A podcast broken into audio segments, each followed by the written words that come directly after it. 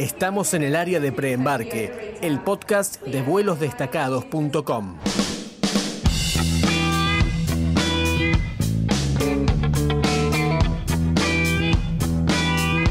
En el episodio de hoy vamos a conocer los tres Chinatown de Nueva York, el de Manhattan, el de Brooklyn y el de Queens.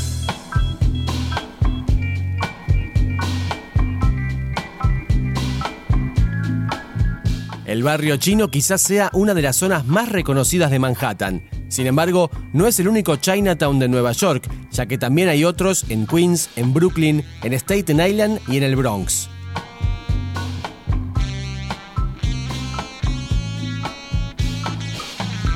El más visitado de los Chinatown es el que está en pleno Manhattan, ubicado al sur de Grand Street y que según las estadísticas tiene la mayor concentración de chinos de todo Occidente. Dos tercios de la población nació directamente afuera de Estados Unidos, la gran mayoría de ellos en China.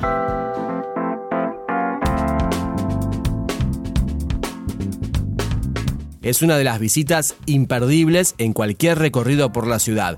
Es un choque de culturas, Oriente dentro de Occidente. Salones de té, barberías, negocios de comidas, los inmigrantes hablando en chino o practicando tai chi, Podrá gustarte o no, pero no hay dudas de que lo vas a recordar para siempre.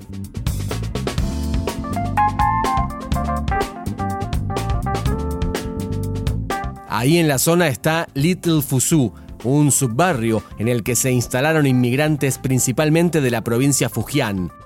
La integración con el resto de la ciudad no es de lo más habitual. Seguramente por eso, si hay algo que caracteriza a Chinatown son los carteles. Es casi imposible encontrar una marquesina en inglés.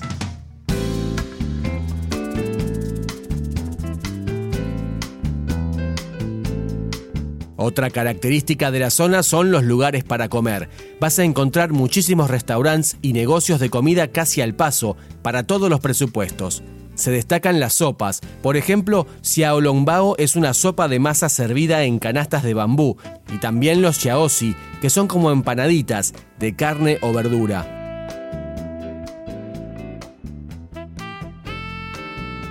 Quieras o no, vas a cruzarte también con pescaderías en plena vereda. El olor de estos lugares puede ser bastante agresivo, sobre todo en verano. Sin embargo, estos fish markets venden mercadería muy fresca y si prestas atención vas a encontrar langostas o cangrejos vivos adentro de grandes baldes.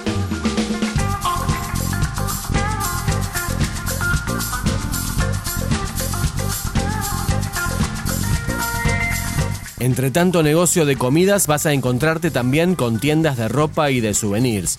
Hay que estar atentos con las marcas que ahí ofrecen. Si las ves a precios más bajos de lo que normalmente costarían, desconfía posiblemente sean falsificaciones, o, si preferís, llamémosles imitaciones o réplicas, para que no suene tan feo. Mientras haces el recorrido por las calles, te desafío a animarte con las golosinas que se consiguen únicamente en la zona. Caramelos con packagings muy coloridos. Los sabores y la descripción de los ingredientes están, obviamente, en chino.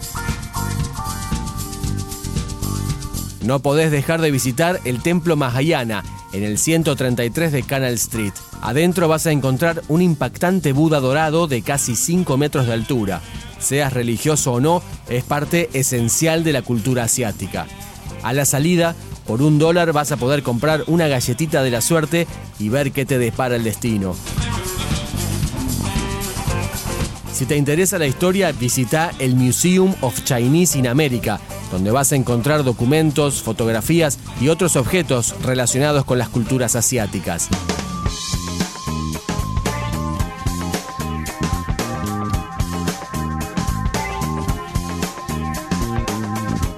A media cuadra de la Plaza Confucio, en la calle Bowery, está Doyer Street, un célebre callejón que hoy está lleno de negocios, pero que tiene una larga historia de violencia la curva de la calle resultaba ideal para emboscar a alguna pandilla rival.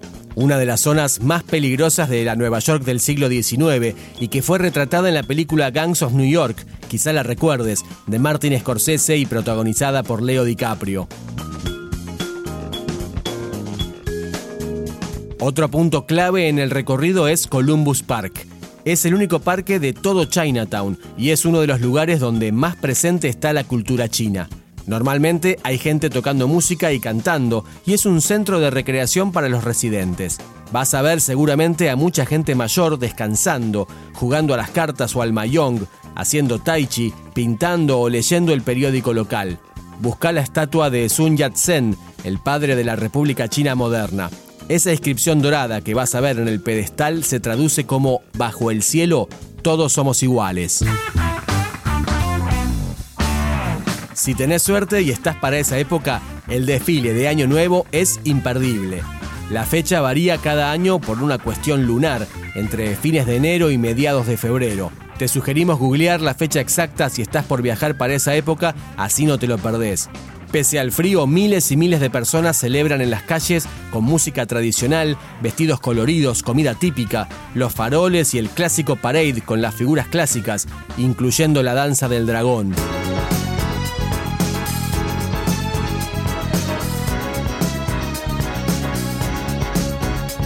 Antes te contaba que el Chinatown de Manhattan es el más densamente poblado, pero no es el más grande. A raíz del aumento en el costo de vida, a mediados de los años 2000, muchos inmigrantes de la comunidad Fusu que se habían instalado en Manhattan se mudaron a Brooklyn, específicamente a la zona de Sunset Park. Y ahí creció rápidamente otro barrio chino, que según un censo de 2014 tenía más de 200.000 habitantes, prácticamente el doble que en Manhattan. Hoy casi que se lo conoce como Fusu Town.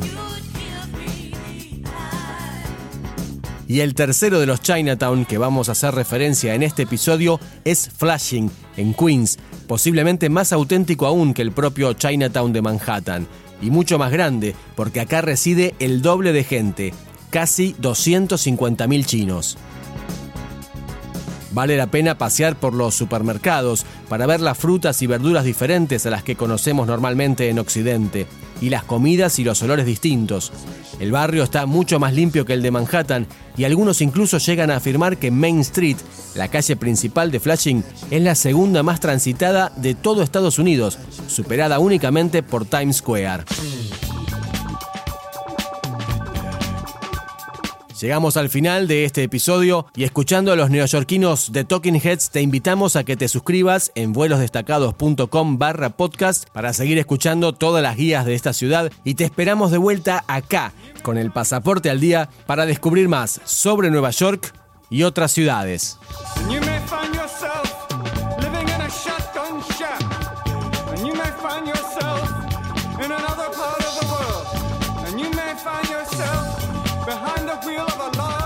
automobile. And you may find yourself in a beautiful house with a beautiful wife.